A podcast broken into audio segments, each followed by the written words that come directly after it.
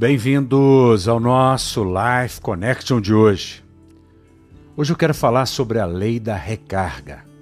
A Bíblia traz um conselho em Êxodo, capítulo 23, versículo 12, que nos diz: Seis dias trabalharás, e ao sétimo dia descansarás, para que descanse o teu boi, o teu jumento, e para que se refrigere o filho da tua escrava e o peregrino.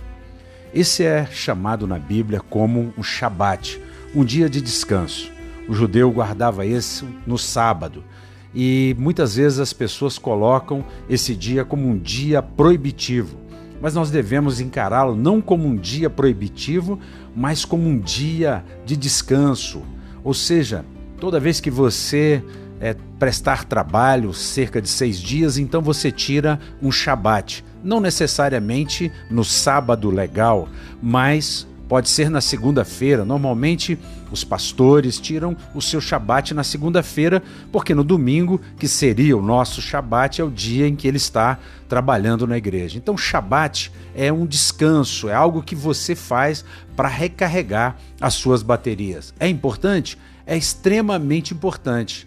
É um momento em que você quebra a rotina, um momento de recuperação física e emocional, e aí então você muda a sua atividade. Eu penso que guardar um dia da semana é algo maravilhoso, não necessariamente o sábado, mas existem é, muitos conselhos com relação a dormir bem. É, de acordo com uma reportagem da revista Veja, dormir para aprender é, ela fala que Albert Einstein, que viveu em 1879 a 1955, ele dormia 10 horas por noite, dormia mais uma quando tinha uma ideia nova, e Leonardo da Vinci, que viveu então em 1452 a 1519, acordava cedo, mas reservava 15 minutos a cada duas horas para uma soneca. Assim encarava os desafios com a mente descansada. E aí a gente percebe que a legislação guarda esse princípio do Shabat. E eu penso que você pode fazer algumas formas para é, aplicar o Shabat não como algo legal, mas como algo é, que nós alcançamos em Jesus Cristo. Aliás, Jesus é o nosso Shabat eterno. Então eu daria algumas orientações a você. Primeiro, faça um descanso uma vez por dia. 5, 10 a 15 minutos, respire fundo, ouça uma música, saia do estresse. 2. Duas ou três vezes por semana, faça uma atividade física para você recuperar o seu corpo e manter o seu humor, carregar as suas energias, os seus batimentos cardíacos.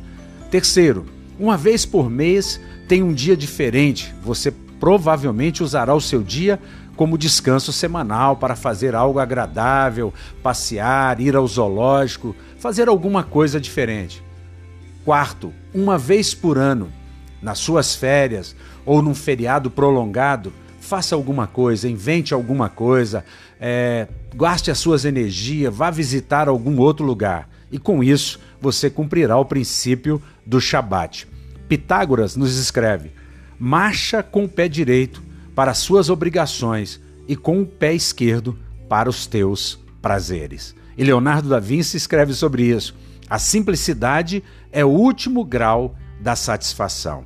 Que você seja alguém que leve a sério um momento para a recarga. Um beijo grande no coração. Até o nosso próximo encontro.